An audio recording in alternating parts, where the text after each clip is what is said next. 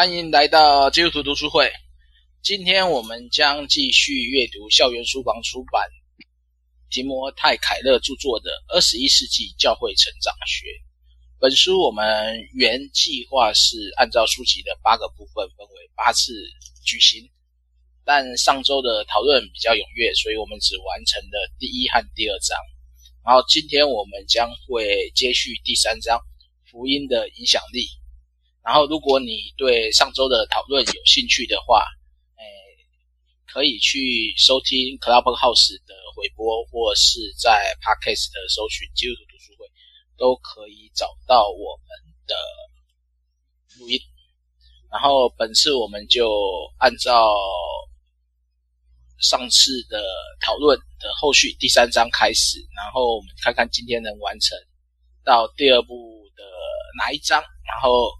可能我们就会按照这个进度重新排一下我们的读书会的进度，然后先就先请 就先请提摩太帮我们做个简单的摘要分享。好，呃，好，诶，我们现在可以来看一下今天的第三章。那第三章的话，我觉得它蛮有趣的，它有写说福音影响一切嘛。那福音影响一切的话，它这里主要是分成两个大部分，就是说，他一开始先，呃，就是提摩太凯勒他先阐述了就是福音的丰盛，然后以及后面的下半部分，他就是说，呃，当你呃认知到这个福音以后，他会怎么样来改变这一切？那福音的丰盛里面，他就提到了他他主要先从一个。三个点来看，就首先就是第一个是，呃，他会讲一个就道成肉身跟福音翻天覆地的特质。那这里的话，他就是在引用引用新约的保罗书信跟呃，就是新约学者在整理保罗书信跟呃做福音书作者教导的时候，然后他。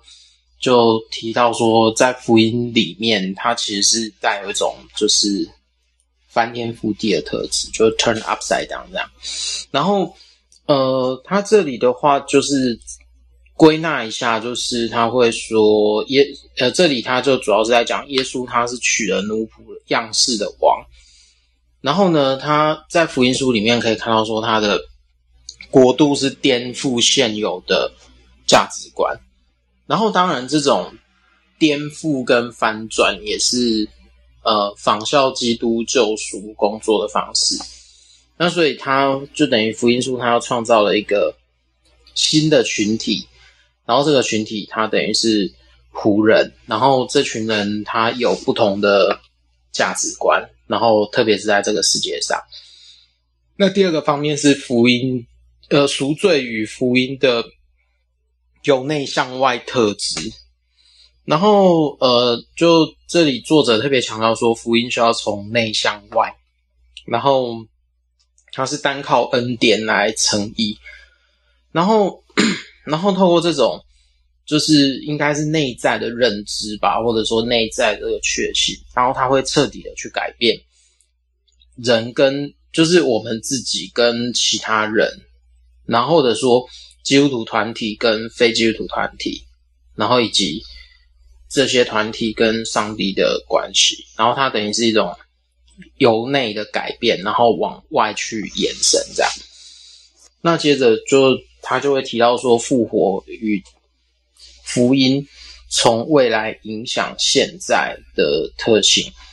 那当然，就从未来影响现在，它其实是一种就是比较终末的。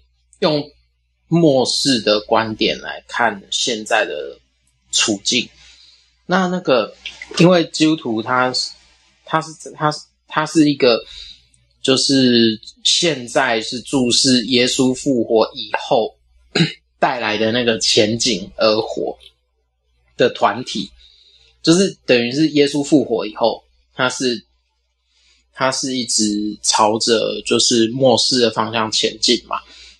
那他必然会再来，然后又会带来，就会把我们所处的世界做新的更新。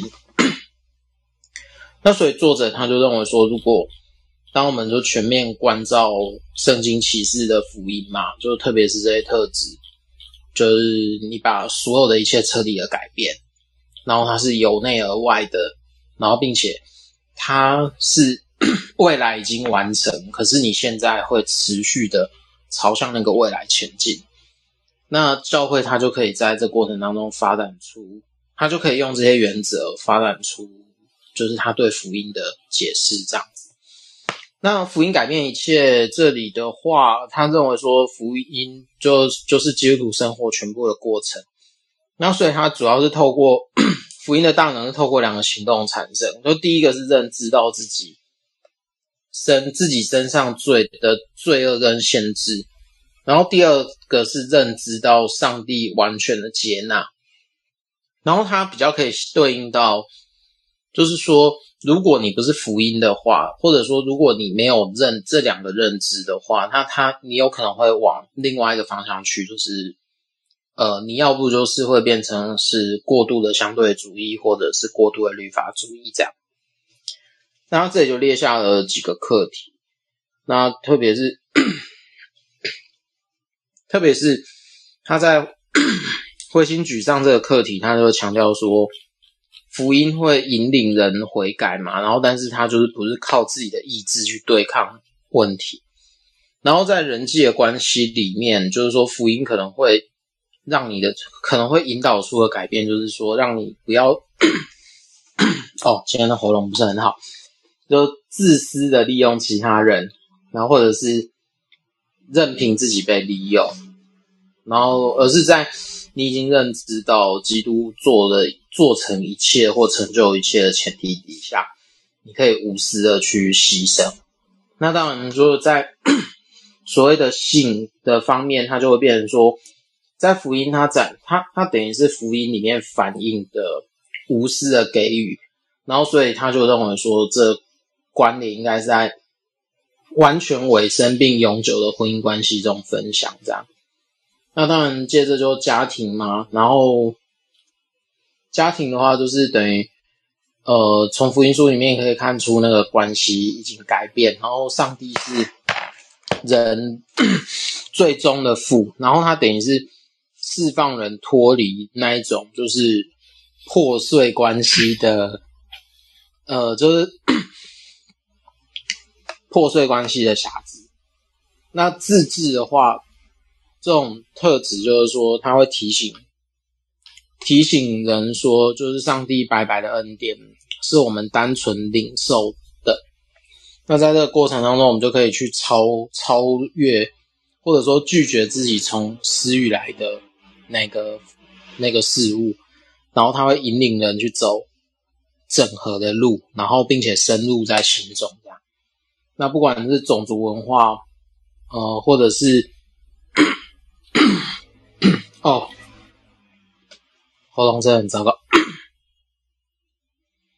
对不起，呃，种族文化，或者是见证，或者是人的权柄，然后罪疚跟自我形象，或者是喜乐跟幽默，然后还有阶级观念，这些所有的事物里面会因着，就说，如果你是在福音里面，你是先。体会到上帝的恩典，或者说你先经历到经历到上帝的救赎，然后或者说你去认知到这一切，它会扩张到你这些关系里面，然后而不是把呃这些事物变成是呃想要展现自己，或者是想要呃呈现自己的能力以换取某些东西的的的。的标准下，所以它其实就是等于福音会让你的你的这一切会经历改变，这样。好，不好意思，不好意思，就暂时到这边，然后今天喉咙不是很好，先这样。要去倒杯水喝哦。好，我们。第三章讨论到整个福音的影响力，然后我这边有提了一个呃问题吧，因为我们谈到福音的这些影响力，但是福音真正带给我们呃有怎样的改变，然后，但这些改变到底会是带给你压力，还是带给你动力？这是我今天看完这一章比较想讨论的一个问题。所以，诶，Rocky 要不要来说说你怎么看福音对你生命的改变？呃。我这个就比较困难，因为从小在那个基督教家庭长大，所以比较没有能够记得很感受那个很强烈的什么转折点啊。但不，我倒是觉得，呃，回顾长远以来哈，我觉得不管去学校或者是跟呃邻居小孩去玩啊，或怎么样，中间。总是存在着一种张力，或者一种紧一种可能随时会有有冲突点的的这个潜在的感觉是蛮深刻的啊。比如说很简单，比如我吃饭的时候要祷告，你你就准备呃祷告完就要面对一些事情啊，不管对方是善意、恶意或者是好玩啊，就是说像这一类的事情啊，更别谈。之后啦，不管是工作啦，或者是呃跟朋友互动啦，哈，这个或者很多利害的问利害关系的问题啊，呃，这个信仰站在信仰的立场，总是会带来很大的挑战啊，所以说，呃，除非我到了一个陌生的地方，把我基督徒的信仰先。盖起来啊，那么迎合配合对方，那大概都不会有事。但如果说你要站在信仰的立场来面对事情啊，大概所有的事情啊，重要的事情大概都会有冲突、有矛盾、有挑战。但同样的，也会有很多呃创新的可能性啊，就是我们不会在那个旧的结构里面跟着运转啊，我们有机会跳脱。呃，从一个新的高度、新的可能性啊，新的未来，还有对过去有新的诠释，对历史有新的诠释，对人都有新的诠释啊。从这个角度来看，它是又是充满创意的啊。就是说，呃，这个是很奇妙了。但是你没有对抗啊，来创意了，根本创不起来嘛。因为你我们就已经陷在那个恶性循环里面，就无从创起。但是上帝的拯救让我们对既有的东西会开始有反抗，会有抵制。那在这个过程中才有可能有创新啊，就是说，像我是比较记得是想到，呃，保罗写信给那个腓利门啊，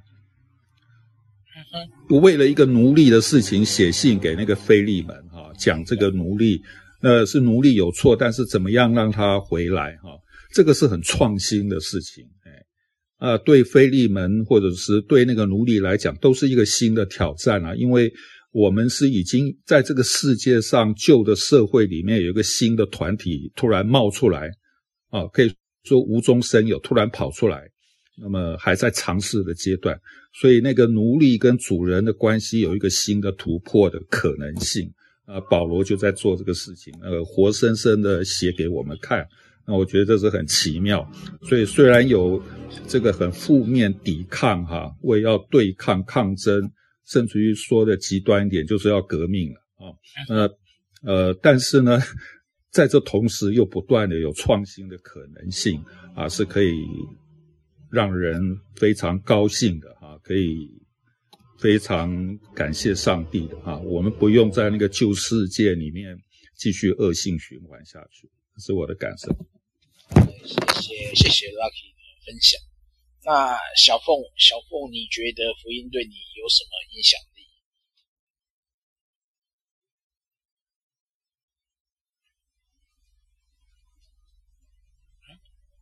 小凤不在，那我们就回口问问问我们的提摩太。提摩太，你喝水喝完了吗？哦，好，可以了。来想想看，你接受福音对你来产生的最大影响是什么？你应该是第一代嘛？对，最大的影响。福音带给你什么样的改变？福音带给我什么样的改变？嗯，我觉得这个问题不太不太容易回答。但是，嗯，我觉得最主要的改变是你不太需要，呃，就就是你不会再受到一些呃所谓嗯利己的价值观来来影响，而就是说你嗯，应该说，我我就换一个角度来讲好了，就是说你以往在做一些比较好的事情的时候，你。我我我可以承认，它背后都会带着一些带着一些目的，不论是你想要很很快融入某一个团体，然后或者说是你很快的想要借着这个善行去达成某些目的，那他他终究是带有一个目的这样子。那但是福音，我觉得它等于是，嗯，如果你照那个 Timothy Keller 的那个。的讲法的话，你就你就会变成是一种，哦、你你经历过上帝他白白给予的这件事情的时候，那你你会很自然的，我也不知道他，我也我也不知道为什么，他其实中间会有一个，呃，就比如说你你还是一样有一些善行的时候，那你就会觉得说，诶，这东西其实倒也没有什么，不过就是一个很习惯的、很习惯的回回应。我很习惯的动作，这样子。嗯，但但是你不会去想它背后的，也不是说你不会去想，而是说你会去想说，哎，为什么你以前会计较，但是你现在不一定会计较？对，类似这种思路。那那那这样，成为基督徒有什么压力吗？成为基督徒，嗯、呃，我觉得我的压力没有这么。不是说真的很大，而是说，呃，哦，有一些压力的话，就变成是你需要重新去解释，说你怎么去，你怎么去看待某一些传统的仪式。那当然，你你解释的时候，你必须要能说服他们，然后而且要前后一致的的的做。那这个对，呃，应该说这个对他们。对不是基督徒的人来讲，他可能会是一个过渡的过程，这样，对啊。OK。所以，所以对我来讲，就是福音其实最大的改变，应该就跟提摩太讲的一样，价值观的改变，它影响会比较大。就从一个呃想要什么都抓住的状况下，改变成。抓不抓，其实已经没那么重要了。然后可能对我来讲，可能有一个另外一个接受福音的一个原因，是因为找到一个呃，可能可行但不一定会实现的一个对世界问题的解决方案。因为不公义或是占便宜这些，呃，可能只会让社会走向更加的嗯。利己吧，但是在福音的状况下，对我来讲，可能可以看到一个利他或是舍己的一个原因，所以对我来讲，他的福音的改变，呃，也有很大的冲击。但是对我来讲，就是到底有多少人是真正接受福音，还是只是接受一个宗教的礼俗，或是真接受一个呃群体的关系？对我来讲，这是一个问号了。然后那、嗯、那小凤回来了吗？耶，小凤今天休息中。那问问 Alice 吧，福音到底带给你什么改变？嗯，我跟 Rocky 一样，从小在教会长大，所以没有。我当然知道你从小在教会长大，你还第第几代？我管他第几代不重要。对啊。嗯、呃，小时候，小时候反正就是跟跟大人去教会嘛，所以就从小听那些东西啊，然后没有什么太大的感觉啊，只是嗯、呃，在就是在学校或什么，嗯，比较不会去讲，可能就不会比较不会提到信仰的这一块吧。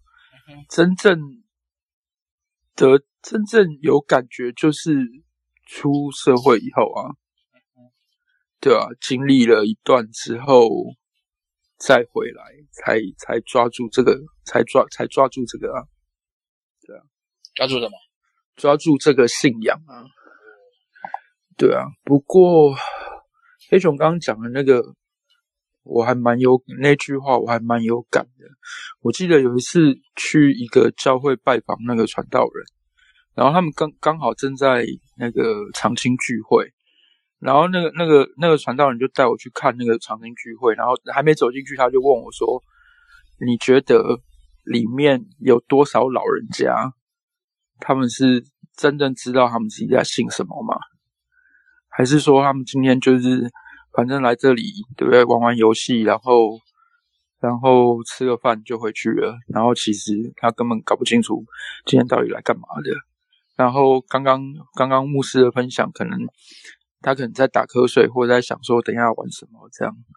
所以你觉得到底有多少基督徒真的知道自己这个信仰是什么？嗯，对啊，这个好像常常都会看到啊，还蛮有感的。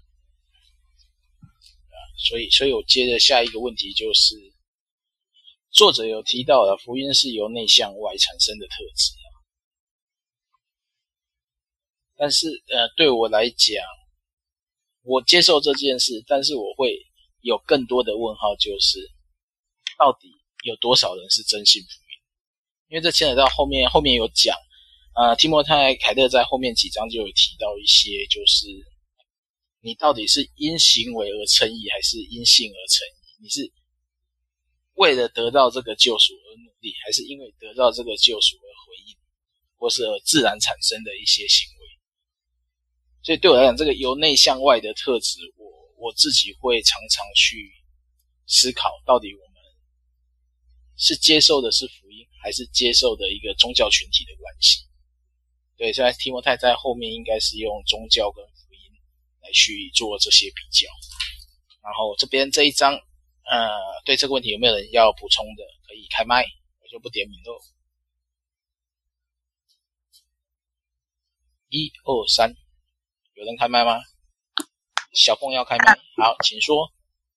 那个黑熊，你刚刚讲的那个问题是说，到底在信仰里面，我变成是因信称义，还是说我是因行为称义？是问题是这样吗？哦，不是，这个是后面几章的。我是说提摩太卡特后面有讲的。我这边的问，这边问题是说，我们在读这一章，作者提到由内向外，那带给你怎样的想法？由内向外哦，因为我已经读到后面，所以我前面没有复习。但我就我不不用不用复习，就直接去想，就是说这个福音，你觉得是外在的行为，还是有？就以作者来讲，就是从内心而带来生出来的影响力，或是改变。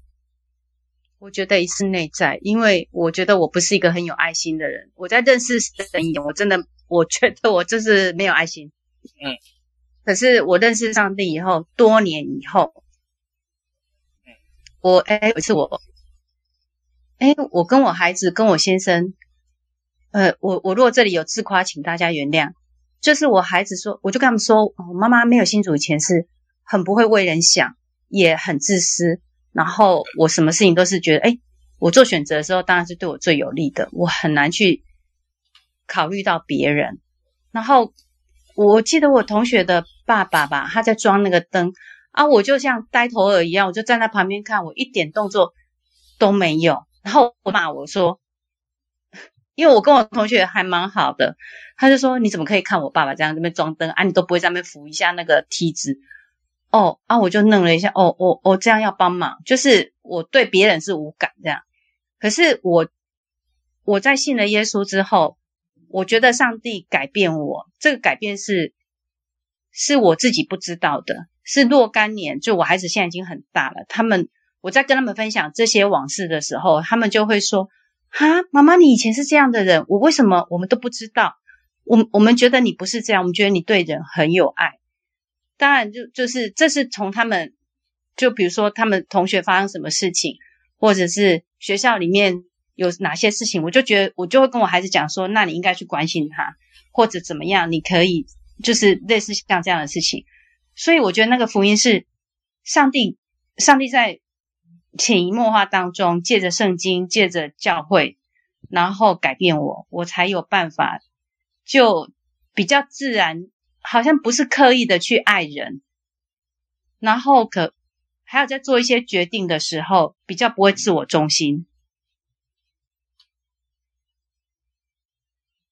OK，就我我自己，然后如果说信仰冲突的话，就是 这这个真的是在我来讲是人生，大家可能就是觉得你是很平安在教会中长大，我跟我先生是革命才可以进教会的，所以对我来讲信仰是很宝贵，因为我是我真的就像圣经讲的，就是他说耶稣来是要叫你婆媳要吵架，父子要翻脸，我我的状况就是类似像这样子。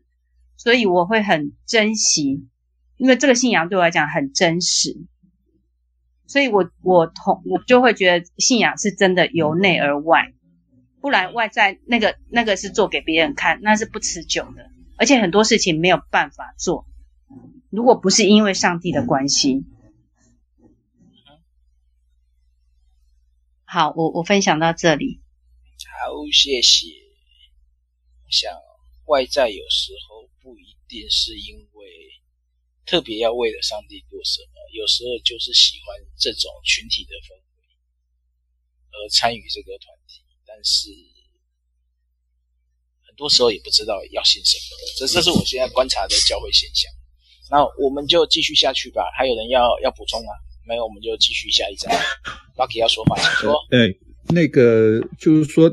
就是刚呃，A 选我提到那个，就说我们会觉得教会到底这个聚会啦，哈，很多团契啦，很多教会的活动，到底参加的人是不是真的是从内心，呃，因为福音的缘故，因为主耶稣缘故来参与，还是有很多呃复杂的因素，或者是惯性啊，就是他刚刚信主是真的是因为内心的改变。久了以后变习惯啊，像我我们在基督教家庭长大，常常后来都是习惯了，就是你不去好像怪怪，不是礼拜天早上不去怪怪，心里也觉得怪怪的。哎，那个很多时候变成惯性了。那不过我觉得是不是也可以平常心看这个教会的这个现象啊，这个状态？因为呃，因为耶稣也让我们知道说。目前的这个状态，这个末世前呢，就是稗子跟麦子就是要长在一起，嗯，就是还没有到要分开的时候，所以这个时间要拖多久？已经两千年了，还要不要再两千年？我们不知道。但是这个状态是正常的，就是会有这个稗子麦子都混在一起的啊，就是说一起。但是我们不知道那个稗子什么时候会变麦子，很难讲。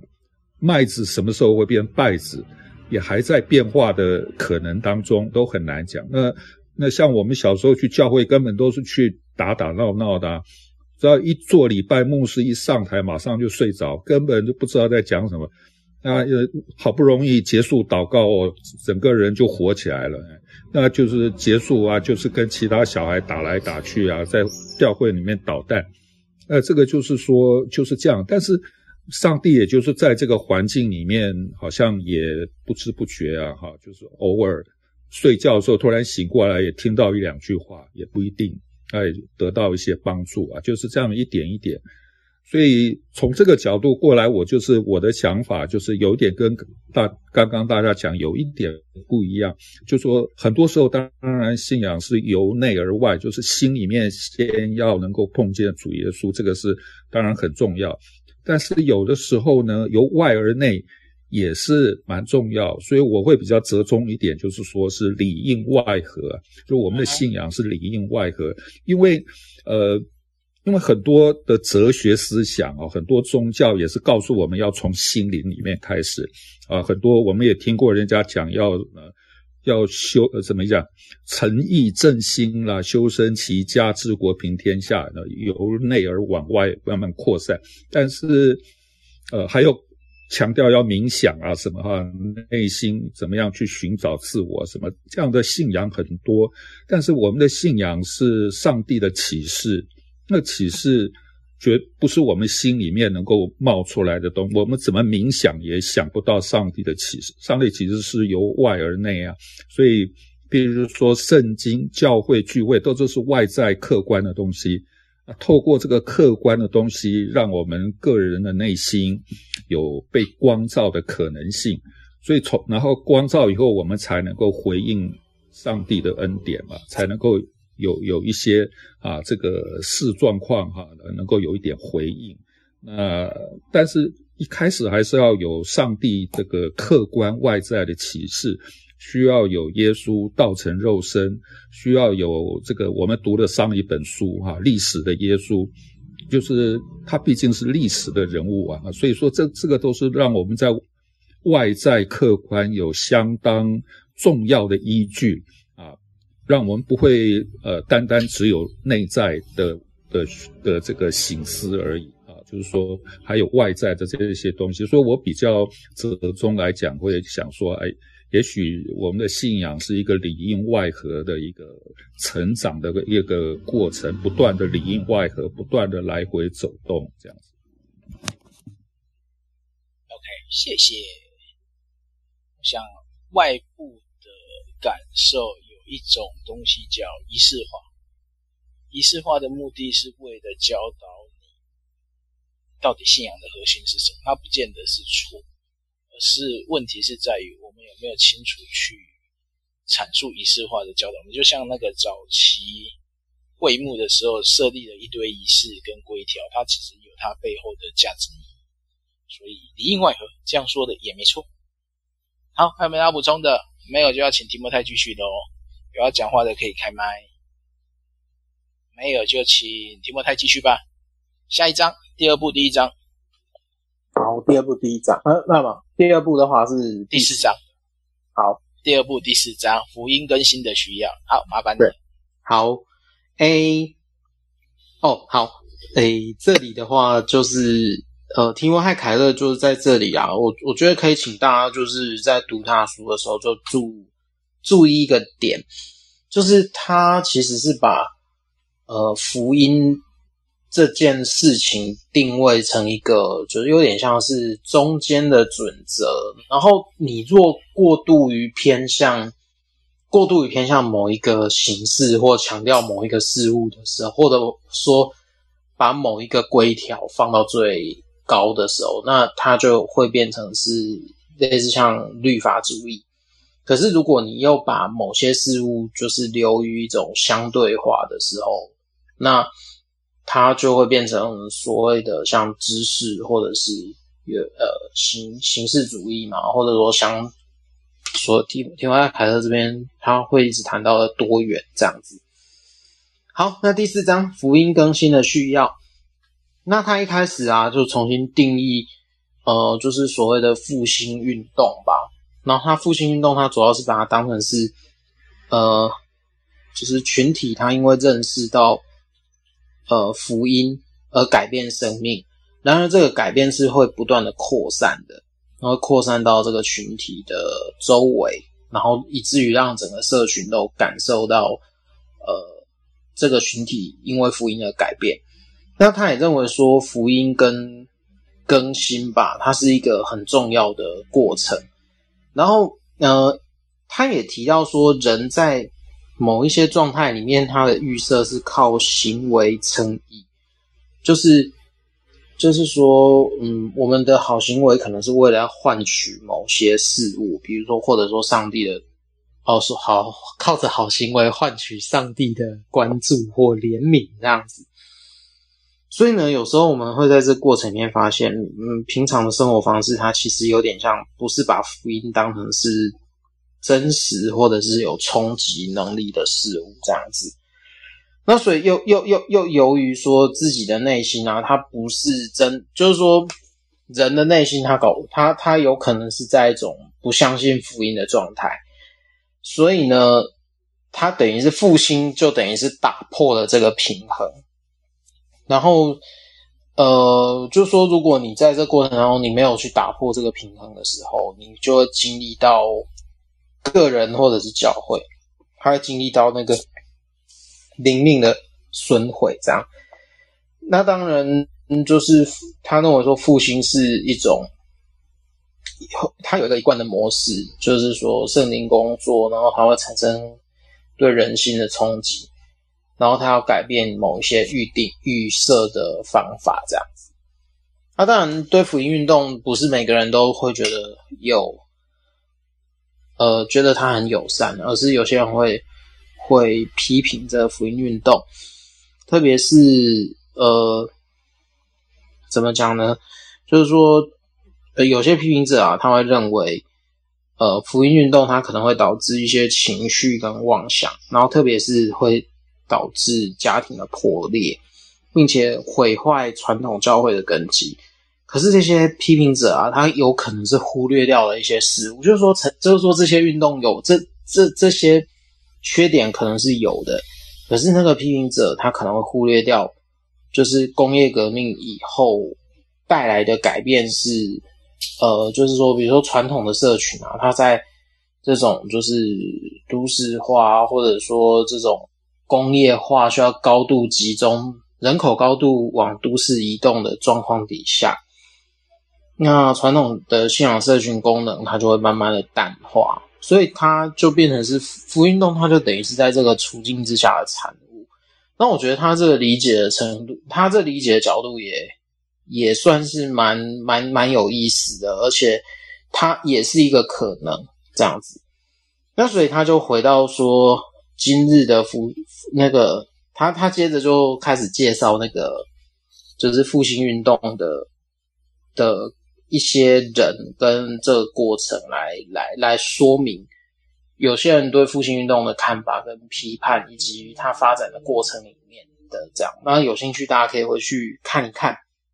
那接着他就把关键的点转到今日的复兴运动。他认为福音复兴运动的，就是这些基本的洞见跟做法是对的，特别是呃，他强调一种个人式的、个人式的悔改。然后，并且这个悔改，它是需要，呃，怎么讲？呃，就就是说，个人有那种信仰悔改的经历以后，然后在那个，在那个经历以后，他就改变了他所有的生活生活方式。那当然，呃，提摩拉凯勒在这里啊，他就认为说，呃，福音复兴运动，他。一方面切合我们这个时代的需要，然后他们遵循了一种圣经的方式，然后用人心作为是侍奉的核心，就是说他，他他他里面的那个焦点就改变了，就是说他不在，他可能不是在讨论说这个社群要怎么建构或信仰怎么教导，而是他他是在讨论说这个人心他怎么样。呃，怎么样才能透过圣灵的工作去影响人心？然后，当然，圣经它其实也是里面的一个很重要的一环。这样，那当然，他就是在谈说失衡的复兴，那个复兴运动啊。然后他，我们就我们就会看到他在教会可能会带来的状况，特别是有些像极端的复兴运动，它确实过度强调个人的需求或影响力。那当然，就是我们在过程当中也会看到，就是有些人他会为了追求教会的快速成长，以因因为人数成长，他想要有一些方式，用一些方式来达成就是速成的牧养这样子。然后你在这种快速没有反思的状况底下，它就很容易造成教会的会友，他的生命，他往往跟周遭的文化没有显著的差别。这样，那当然这就跟他就拿出传统社群，用社群作为中心以及认同感的这个培养过程啊，他就会认为说这种事物它很容易带来生命的转化。那即便是。比如说这种复兴运动式的，或者是传统教会社群，它提供了两个方向。那当然，作者他就会肯定福音运动，在就是在即便就是复兴运动跟传统教会社群，它是两个不同的信仰组成模式。可是作者他还是肯定复兴运动在切合时代这件事，以及跟人心作为侍奉基准的这个观念上，他其实还带来很很很好很不错的影响。这样，那接着呃福音复兴，他就认为说他是切合我们的时代，那就是如果说你用教会作为中心的方式啊，就是你在面对。就是你等于面对大众，或者说面对群众，他可能有越来越多的迁移经验，然后在社会处境下越来越多元，然后你在这个，如果你是用教会作为是一种中心的时候，那你整个体系也会随着这样子的，就是你整个体系会没有办法应付这种快速的变化。那当然，就是现代社会的人呐、啊，他其实都在互不相让的信念，就是众多信念系统跟价值观里面，然后他会主动进行选择。那也没有人他从，就是说现在现在的人比较少从过去的社会或者是家庭，他继承了一套信念的系统这样子。那所以，呃，作者他就认为说，在这个状态里面呢，他。呃，复兴运动它可以让人的接近，就是说，当他在强调个人劝说、悔改信主或自我省察这三个层面上，它可能对我们这个时代的来讲，它都是一个我们可以再去思考的东西。这样，我们可以再去思考的方式。那当然，福音聚复兴它聚焦于人的心嘛。那它其实这边就要一直在谈说，人心，人心是圣经里面最。最重要的工作这样子，那呃，他当然开头写一个很有趣的东西，他就写说，失衡的复兴运动确实破坏传统教会的工作，但平衡的复兴运动却是教会应有的工作。这样，那这里的话，呃，他其实主要在讲啦，呃，这种呃聚焦于人心这件事情。他其实是在，他其实根基在回应圣经里面的那一种，就是，呃，救恩是关乎人的心的这个核心价值观。那使人得救的信心啊，就是说你在这过程里面让人能得救的信心，它绝对不是少于理智的赞同这样。那它结合理性认知跟心理的信靠，然后它是一个一个。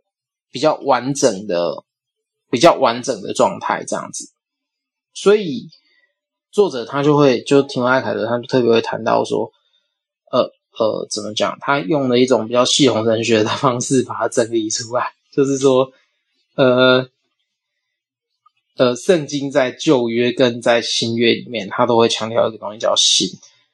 那就是说，我们会看到说，你们你们。不是只有身体要受隔离啊，你的心也要受隔离。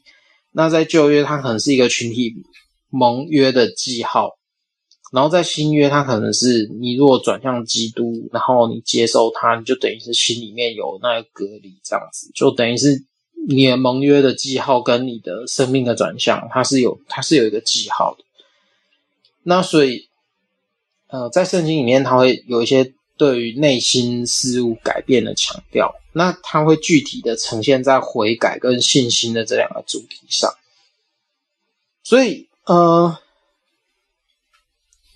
作者就是他比较肯定平衡的福音运动，并且他要呃鼓励追求那种福音带来的更新。然后，当然复兴运动的这些个人转变，就是说他有一个很小很小的结论。就是说，小结就是说，复兴运动的个人转变，它其实不是针对，不只是针对教会外的人，同时他也要面对教会里面的人。就是说，它不只是一种自省，它可能也是一种你要不断的去检视自己的内心是不是真的相信福音这个事物，然后在生命当中在生活经验当中，你怎么样去。活出你所相信的事物，这样子，对啊，这也是这一章我觉得可以让人再进一步讨论的东西。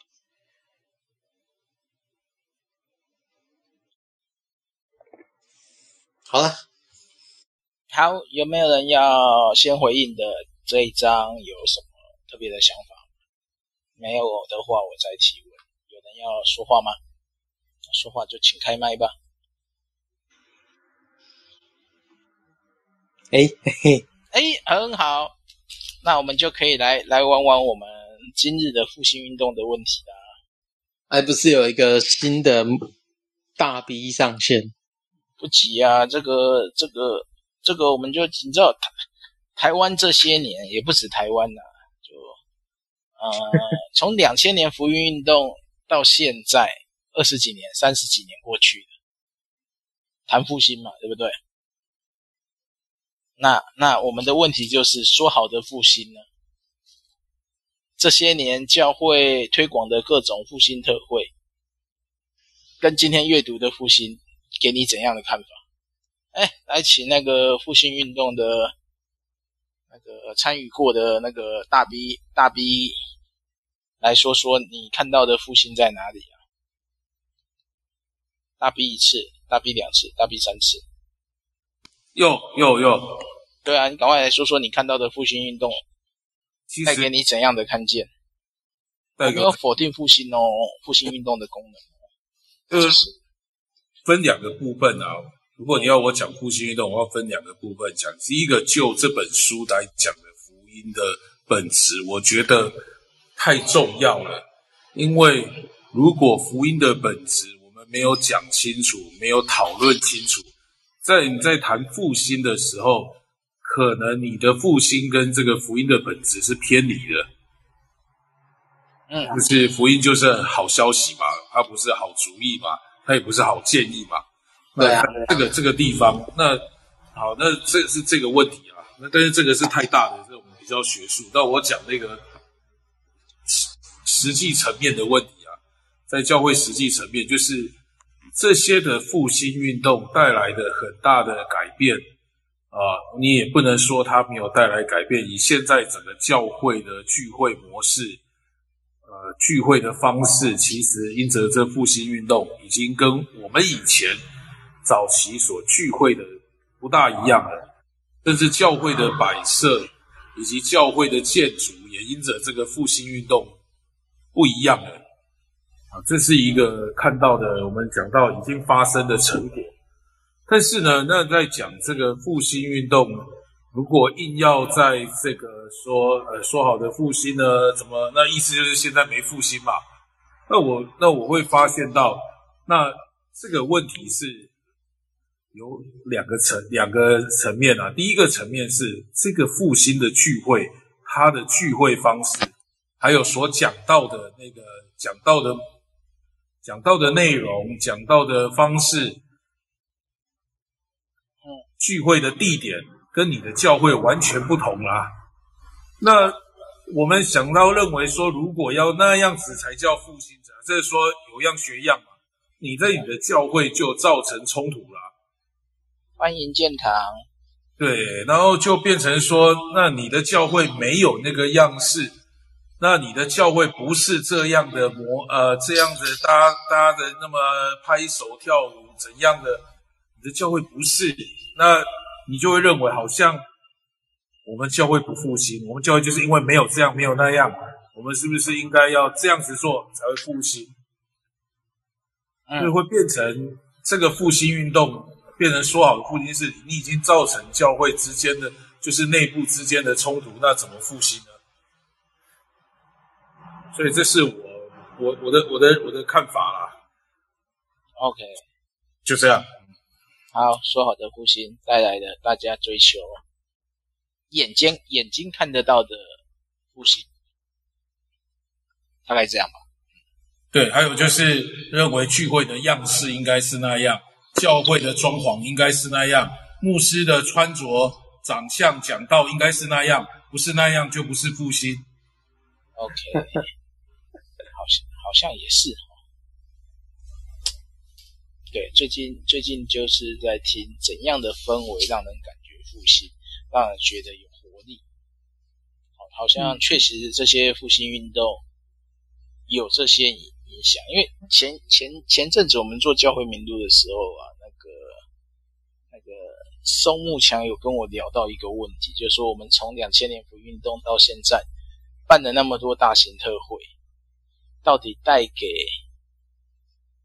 现在的基督徒或是教会怎样的影响？当然，我们现在没有后续做做调查，所以我们也没有一个评估的东西让大家知道。但是确实，很多教会因为这个因素开始走下，呃，比较时尚或时髦，要有灯光，要有所谓的呃，那叫什么沉浸式敬拜嘛？对，就像夜店一样吗？沉浸式敬拜不一定像夜店，就是你要有一个很强的氛围，让你觉得哦，你就融入在这其中。所以灯光、音响，还有整个呃，大家一起要开口回应啊，或一起大声。赞美啊，或鼓掌、跳舞啊，这类这类的氛围，就所谓的 CCM，就是说当代基督教音乐。对啊，有有这种可能。好，那那那那那下一个要请谁呢？有谁要先讲？你觉得现在这些复兴运动带来带给教会怎样的影响？来，怎样的看见？需要点名吗？还是有人要直接开麦呢？Rocky 要开麦了，Rocky 请讲。要、哎、谢谢那个那个我们在读这本书的时候，就是说我自己也是有一些感觉矛盾了哈。就是说，呃，提摩太凯勒牧师他呃在书里面哈，在紧要关头讲到复兴啦、悔改啦这些，都会强调这是圣灵的工作。啊，那那表示说这个东西不，这种我们讲运动，运动好像是呃，我们人讲好，我们就集起集体来弄一个什么大型的活动这样的。可是呃，我们可是外表看起来好像确实是这样子啊。但是我们的作者或者说圣经里面也是这样，就是说这个这个纯粹应该是百分之百是圣灵的工作，人只是。配合圣灵哈，或者是回应圣灵，甚至于他自己都不知道圣灵已经在他身上过，或者说那个复兴运动来的时候，走的时候，他都还搞不清状况，这叫复兴运动。可能是教会历史学家几十年以后回头来说啊，这个叫做呃美国的大觉醒哎运动，复兴运动。可是当下他们自己没感觉，好像我们在台风眼里面根本没感觉啊。那那这个是圣灵的工作啊，但是我也是觉得很矛盾，就是说，可是我们我们又花好多力气一直在想，我们人要怎么弄怎么弄啊？确实，我们也可以说啊，我们人就是因为圣灵感动我们，所以我们一直在想，我们要有什么运动，怎么运动，哎，怎么样运动？那么不动的呢就不对，啊，静态的就不好。就是说没有跟进了哈，就是说，呃，所以我自己也是觉得，到底我们人要扮演什么角色？那我也感觉说，如果我们一直跟进，我感觉那种大型的那个造成很强烈的哈，这个进到叫强烈那个 impact，整个的这个有一点像选举造势那样，造成一个很大的影响哈，很大的声势，好像有时候也很有效果，但是有的时候又觉得。那个真的是圣灵的工作，还是人的人这个集中各种的科技哈，然后呃呃抓住群众心理学啊，这个怎么样造成一个效果啊？我们怎么样来面对这样这样的事情？如果那是人的工作，我们花那么多力气，有没有必要？那么真的是神的心意吗？哦，就是说，但是又不能否认。呃，那样子也带来一些很正面的效果，也确实有很多啊、这个未信主的人或者冷淡的人进到那里面，就觉得得到医治、得到安慰、得到鼓励啊。这个特别我们年轻的朋友啊，就是说像像我在传统的教会里面唱的那个老旧的诗歌，我是很习惯，因为我从小在教会长大。但是年轻人没办法接受这种。这种东西嘛，啊，就是说你没有一个没有爵士鼓，没有吉他，他没有感觉啊。所以说，怎么样去面对这样一个新的时代？哈，就是说我也是觉得，但能不能说那个就是一定是圣灵的感动，或者是就是所谓呃，我们这本书讲的那个复兴运动，是不是一定要把复兴运动这个四个字放到那个现象上面，我也是存疑啦。但也不是说那个现象是不好的，是是不需要努力，也需要。但那个是不是就是复兴运动？所以我也对这复兴，就作者这一直讲的这个复兴运动，它的定义到底是怎么回事啊？就是说，因为他提了一些例子，那都美国三百年前的事情，哎，他讲了这个大复兴啊，这个。这个是美国独立运动之前的事情了，到现在那么久，那那都没有复兴嘛？那前一次复兴是三百年前了，那中间到底教会在干什么？那美国都没事吗？那那个比较近的那个是林恩的大复兴运动是很多，但是我觉得我们的作者好像避开不想谈那个东西啊，他都避开了。那如果那些不谈的话，那还有什么复兴？三百年了啊，静悄悄的。然后我另外也觉得作者讲很多，但是他在曼哈顿，他这个书是二十一世纪的教会增长。那在曼哈顿，他的教会这个救赎的教会，他自己的也是长老会的教会，那他怎么做？他的他的案例是怎么回事？我不知道他在书里面有没有讲，我不知道，也许后面会出现。但目前为止，他很少讲到他二十一世纪在曼哈顿。怎么样去面对这个问题，好像都没有啊，所以说我不知道，我就觉得读这个这方面呢，就是我心里面的呃疑问啊，远远大过答案，这是我的感受。因为我在想哦，这本书的第一章的第一部分，它主要谈的应该是纪要整理的部分，比较没有涉猎到策略跟方法。策略跟方法应该要到第二章之后，第三步才开始真正在谈，就是他的层次。所以我们继续看下去，先把他的基要真理先搞清楚，他的这些策略方法要先，他打算要奠基在怎样的呃，应该算什么神学思考上？应该这样讲没错吧？提摩太讲对？可以啊，如果说照他的照他的观点来讲的话，应该是这样。所以他花了很大的一个篇幅讲六章，但其实感觉都在讲一样的东西。就是他的书，他书名是 Church Center，就是如果英文的书名了哈，就是说，但是其实我感觉他要讲的是 Gospel Center，就是说，其实他。如果没有 Gospel Center，哪来的 Church Center 呢？所以说，其实我觉得他讲的是 Church Center，但他为什么不讲 Gospel Center 呢？为什么不这样子呢？对，对，那我觉得那个可能，哎，但我自己的想法就读到后面，可能我们会知道为什么他不讲 Gospel Center，他不讲 Christ Center，不讲 God Center，他讲 Church Center，但我觉得后面可能。会有冒出一些端倪出来。我觉得他在应该算是第二部结束以后，他用那张图来谈，他想要做的就是不是律法主义，也不是相对主义，他要走一条中间的路线，就都没有人走过的，是都没人走过吗？也没有啊，一直都有人走啊，看起来是像没有人走过的，就是他他他的他的策略是比较就是说。集合各方的各种想法，他会比较走一个折中啊，这个 就我们讲的中庸之道，就是说，但是这个东西就是说，呃，它可以包罗所有的，但是把各种的缺点尽量排外，优点尽量纳入这样。但是你如果深入追究是不是可行，我觉得到后面可能我们可以再来再来谈这个事情，慢慢看下去。嗯。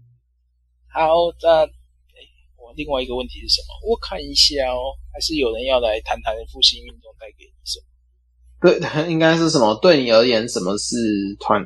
什么是才是复兴？复兴福音复兴？那我觉得这这个就今天就不用再接着这个讨论。对啊，是因为我们刚刚就已经谈福音运动、复兴运动的这些变化，但也我我我大 B 就讲了一个很明确的东西嘛。呃，大家效法表面上的氛围，以目前这些运动，那也不见得是坏事啊。因为真的有的教会就真的大起来了，但是大起来真的是复兴吗？如果回到作者的观点，这又不一定是。只是只是他少掉了假啊、各种各种复兴，因为他也是有讲到呃那个叫什么今日今日复兴运动嘛，对，其实他讲的以人心为侍奉这些切合时代，我觉得他都在只是在先预备他后续要讲的内容，并不是在先这个地方讲。这个地方讲，我觉得他是想要回到到底什么是福音。到底我们信的是什么？所以，如果我们今天今天应该只能到这一章，到第四章。如果第五章大概他就在强调了为什么他的福音跟人家不一样。嗯，对，他不是律法行为，他也不是一个呃什么都可以的那种相对行为。对，对，他要走的是一个呃有一个本质的中心论，就是我们前面几几几个讲的这些福音，到底什么是福音，跟我们的观点是什么？好，那在这边还有没有人有问题？有没有人也不知道有没有问题？有没有人想要补充？补充我们刚刚没讨论到的地方？嗯，我问问题。好，请问。我问一下哈，就是在第九十七页这里，我真的蛮好奇的，就是97页哦，哇，这再等一下，等一下，我先翻到，等我一下。哎，这是我这这是我们现在读的吧？对不对？对，第四章对，等一下我先翻到，我 我翻书很慢。OK，好，请讲。就是他说，个人跟群体经历更新是教会应该有的工作。然后，我想请问，因为在座有牧师嘛，嗯，然后又 Rocky 老师又是从小在教会长大，那我是我是中间才进教会，你们真的有看到群体的复兴吗？我我觉得个人的复兴或是个人的更新，在他就是第一代信徒是蛮容易看到的。可是我觉得我好像我好像从来没有看过教会群体经历更新。我个人是没有，就是说更新的定义是什么？就是说，呃，如果说教会参加一个什么聚会、一个敬拜或一个什么培灵特会。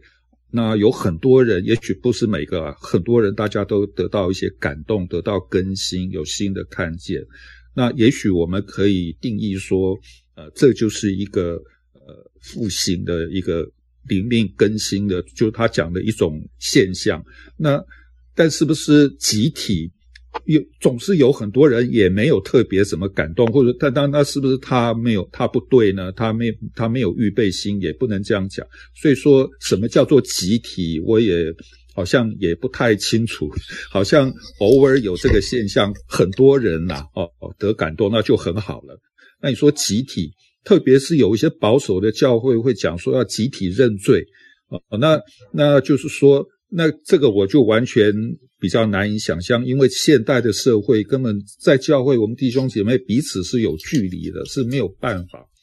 我我们没有认识或者信任到，包括对牧师也是一样，我们很多事情没办法跟他讲的，对不对？那如何彼此认罪呢？我们的罪怎么能跟人家讲了以后，我到教会还要不要做人啊？对不对？那那那我以后怎么跟人家相处嘞？那个罪能讲吗？对不对？所以说，怎么集体认罪？我们也不是天主教，说有有一个一个告解哈，那个呃，人家看不到我是谁，我可以偷偷的讲，然后偷偷的溜出来。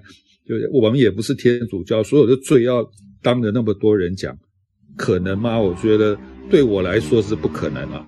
啊，所以说什么叫做集体认罪、集体复兴？这个，我觉得至少我的。经验里面好像没有办法做到那么彻底啊，就是说大家很有感动啊，觉得被更新得力啊，这个是有的。嗯，好，谢谢。我举一个呃九二一时期的状况，就可能有所谓的群体的复兴。我先不讲福音里面，就是纯粹参与救灾工作这一件事。因为很多都是因为我之前我在救助协会做过，然后也听闻很多的工作室转成，或是工作室变成一间教会，然后带来一群弟兄姐妹的变化，就是呃，一原本大概大家都是对福音其实都是不冷不热嘛，就是去教会而已嘛。但是灾难以后，弟兄姐妹的关系，因为受到帮助以及彼此的资源的共享，然后他们重新思考的信仰，然后一直到可能。呃，生活渐渐恢复以后，然后又再次遇到其他地方遇到灾难的时候，他们就可以很明显的去付出行动，然后呃帮忙受灾的人一起把福音分享给对方。这个是我我有看到的啦，就是说他实际上是从几个人，然后去关注身边的人，然后身边的人一起回应神，然后再去参与更多。这个是有发生过的。然后比较常见的可能应该是偏向呃灵恩派的圣洁运动，或是悔改吧。呃，诶 Catch the Fire 讲一下吧。大 B 先生，贵组织的东西，你算不算群体复兴？你要看怎么？我觉得这个我要问一下你啊。Rocky 讲的很好啊，你还是要在定义上定义性，还要分享这个集体的，因为。集体的不是没有，但你要定义它是这个范围。那譬如说，以我的教会有一个事情，那这个事情呢，是我一直在努力的，就是读经。每一个基督徒都知道要读经，但是很奇妙的就是，每年的年终祷告会都有一个愿望是读一遍圣经，圣经把它读一遍。但那每年都在这边在那边读，说要读一遍，都没有人读完一遍过嘛。嗯，那在我的教会，我们就是推推动一个叫做“烈火读经”这个运动啊。刚开始被骂到翻掉，大家嫌读一章都嫌读太久。现在我们光聚会读圣经，占我们聚会的比重就占了二十五分钟到三十分钟都在读圣经。那在我们教会读一遍圣经已经不稀罕了，因为大家每天都都是读五章十章。有每有有教会的进度，有个人的进度，那那只要我们一起聚会，一定要把今天教会的进度读完。不管做任何的聚会，第一件事就是读经。那那这个这个也可以说，如果说要讲一个集体的复兴，因为这个是太难的事情，但在我的教会发生了，那这个可以算是一个复兴，因为。这是普遍性，大家不容易读经。可是读读圣经这件事情，在我教会变得是太简单平常。那换句话说，如果你在我的教会会提出读圣经，干嘛读那么久？那很明显的，你就是刚来，或是很明显的分辨，你还在习惯我的教会，不算是融入我教会的人。那如果你说更新，你最你实际最近的是这个啊，嗯，那。其他的大概我认为是在教会里面的一个一个小组或是一个小群体的集体，这比较常见。但全教会的是比较不容易，也不常见啊。就这样。OK，好，谢谢。好，这样小凤有回答到你群体个人群体。有，很清楚，谢谢。好，那还有没有问题？我们今天九点二十二分。我们玩的十分钟、十五分钟开始，所以一小时。那我们以后就改成两张两张吧。照目前的进度来看，我们应该也很难一次进行三张，不然我们就会花很多时间在做摘要，就比较少讨论。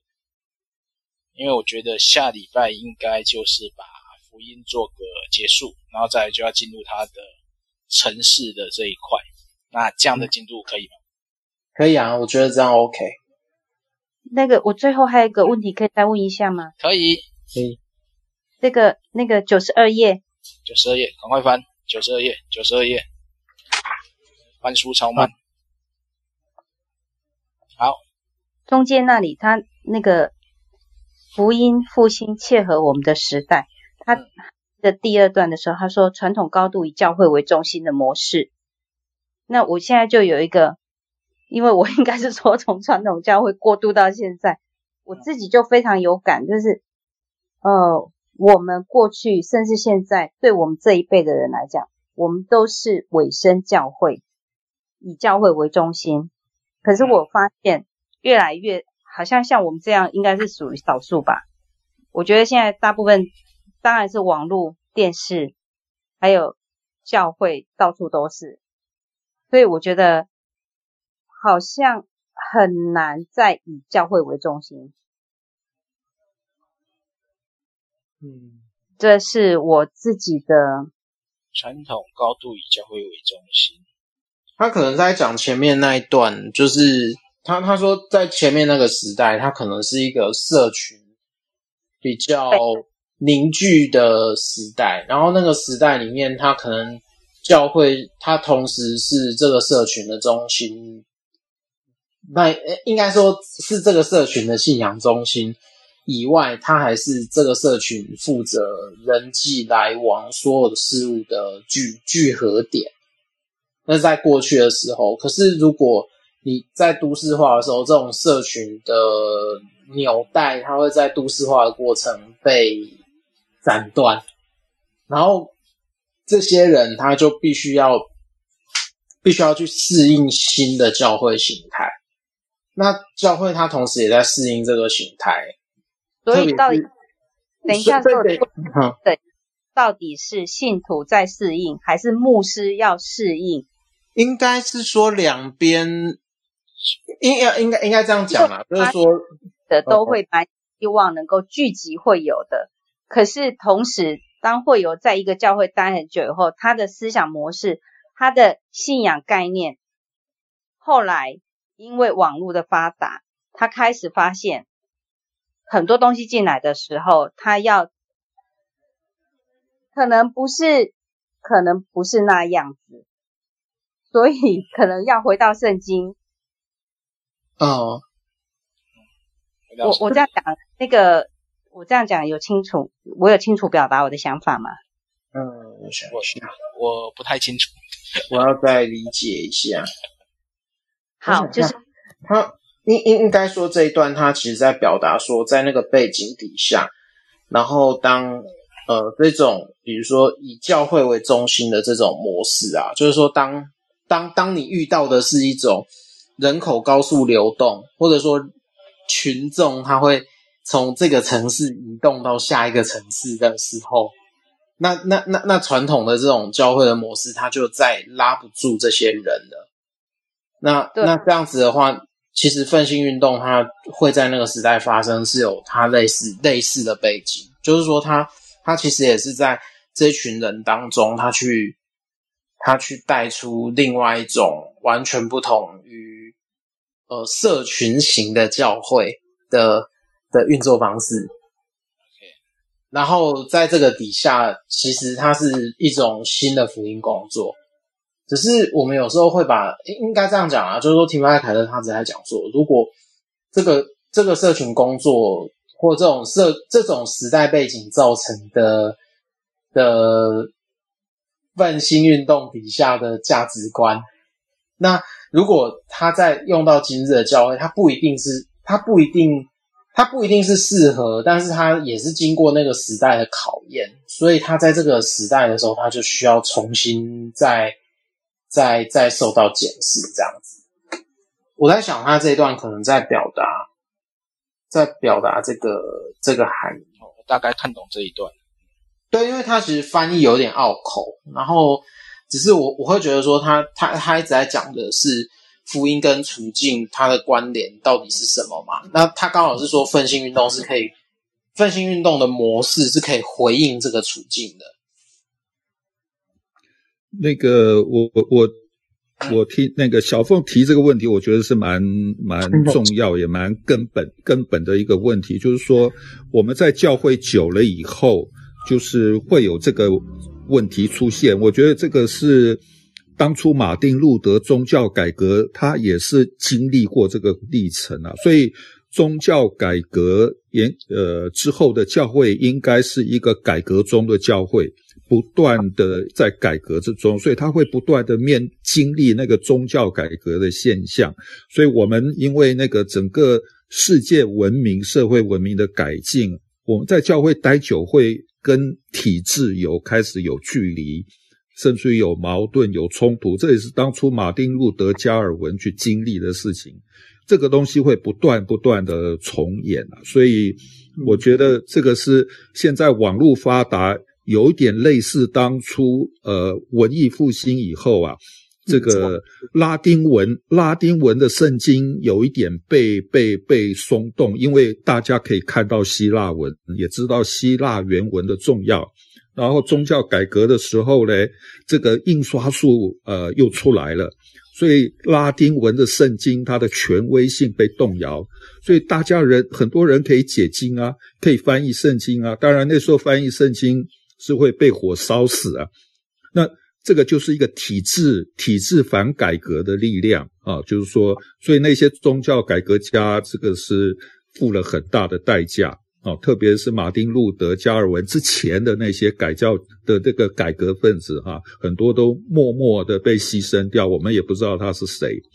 所以这个改革中的教会一直到今天还不断的存在，就是到了一个地步，他就要面对这个宗教改革的现象。那我觉得我们今天呃是面对网络资讯啊，譬如说我们今天此时此刻这个读书会。你在教会体制里面有可能这样子吗？不可能，有可能我们有有可能我们就不用现在有这个要要麻烦黑熊来主持这个读书读书会嘛，就是不可能嘛。所以我们必须要用这个方式嘛。这个就是体制外，但是体制内他没办法这样做，不是说他不要，他没有办法。那认知也越来越不一样，这是没有办法，早晚会有的一个隔阂的出现。那我觉得。我们也不能够太期待体制内的领袖哈，要能够做多大的改革。那个既然他在体制内，就是有他的限制，绝对有他的限制。那跟我们在没有完全在体制内服务的服侍的人是不一样。那我们就会有比较大的空间可以活动啊，可以去做一个新的尝试，可以继续往前走。到了一个地步。那个冲突矛盾，我觉得是难免的啦。但是我觉得在组里面，呃，应该可以彼此尊重、彼此包容哈。这样的冲突矛盾啊，吼熊闹鬼丢进波，我觉得是我会用正面的态度来面对这个可能会发生的矛盾冲突。这样，对时代的差异确实演变，从大公教会到现在。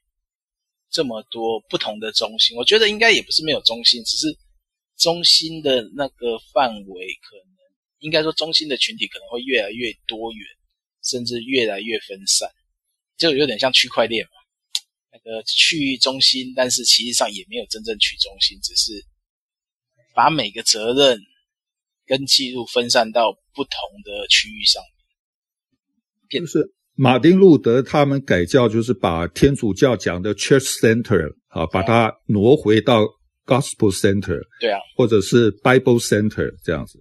但是，但是路德派久了以后，他又变成一个 Church Center 了，对不对？对。那长老会久了以后，也会变成一个 Church Center 了。然后有一些人可能慢慢又会漂移到体制外，又会比较强调要 Gospel Center。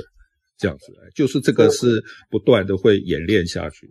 这该怎么说呢？这有点像那个 Thomas Kuhn 的那个典范的转移，确实也算典范转移。我觉得这是这这真的就是那个改革中嘛，不断的不断的修正。哎，好，小凤请说。哦，好，没有没有，我我就很谢谢你们回答，因为我觉得有解答。OK，然后确。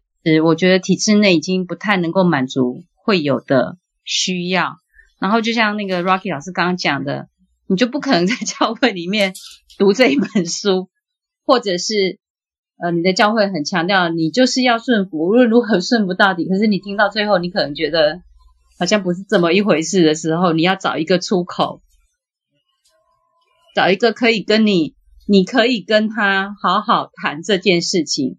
谈一个圣经的原则的时候，你必须要从那个地方逃出来，你才有机会听到，不是那么以啊教会领袖、教会教牧中心为主的观点。你可以像，你可以跟他们平起平坐，谈论你对这件事情的看法。那个就是说我我想补充那个我们。不晓得，可能不是每个教会会读那个《使徒信经》哈，就是说《使徒信经》里面有一句话“圣徒相通”，啊，我觉得那个是很宝贵的，就是说这个相通不是只有我们体制内的那个小组的弟兄姐妹，不是体制内，包括体制外，包括已经安息主怀的这些人，包括我们今天透过这本书是在跟提摩太凯勒在交通啊，包括我我比如说提到马丁路德加尔文，我们是在跟那个改革中的这个领袖在交通，所以这个这个信徒。相通哈，这个是，就是说，我们不要感觉说我们离开教会，其实是不需要，我们都还在主的教会里面，所以可以用比较坦然的心哈，跟体制外的这个活的这个的交通，可以可以不用太过于担心，但是我们也。一样是尊重体制的存在了，大概是我这我的意思是这样。啊，另外那个谢谢小凤，我不是老师，我是平信徒，哎，这个呃非常平平的平信徒，哎，谢谢小凤。哦，我我我，因为我不知道怎么称呼你们，叫叫 Rocky 就好了，大家都叫名字就好了。对对对，我就就叫我 Rocky 就好了。好，我们就一起平吧。所以叫大 B 就好，也不要叫他大 B 牧师，不然他大概好。好，那我们今天就到这边了，九点半了。我们下次就是继续两张，以后都改两张好了，就这样了，让大家哎有机会回顾一下。其实这本书回顾很简单了，把它的标题稍微看过，大概就知道内容是什么。就是内容读完，然后你大概看过一下它的标题。就它的红那个算那个算什么橘色？就它有一点点把摘要打在旁边，那个叫橘色嘛，橘红色，大概稍微看一下就可以了。就是说，因为我们自己也都我自己已经读完第六章了啦，所以应该是呃下礼拜就五六章，然后接下来以后我后面的进度都会改成两章两章两章，这样子大家也比较有多讨论的东西。当然，如果看到有问题，也可以先整理起来。就大家一起讨论，因为不代表大家都真的懂，就是透过这样的群体一起学习，每一个人各有各的专长，可以互相帮助。那我们今天就到这边，感谢大家的参与，我们下礼拜再见。好，谢谢。OK，谢谢谢谢大家，晚安。晚安，谢谢，晚安。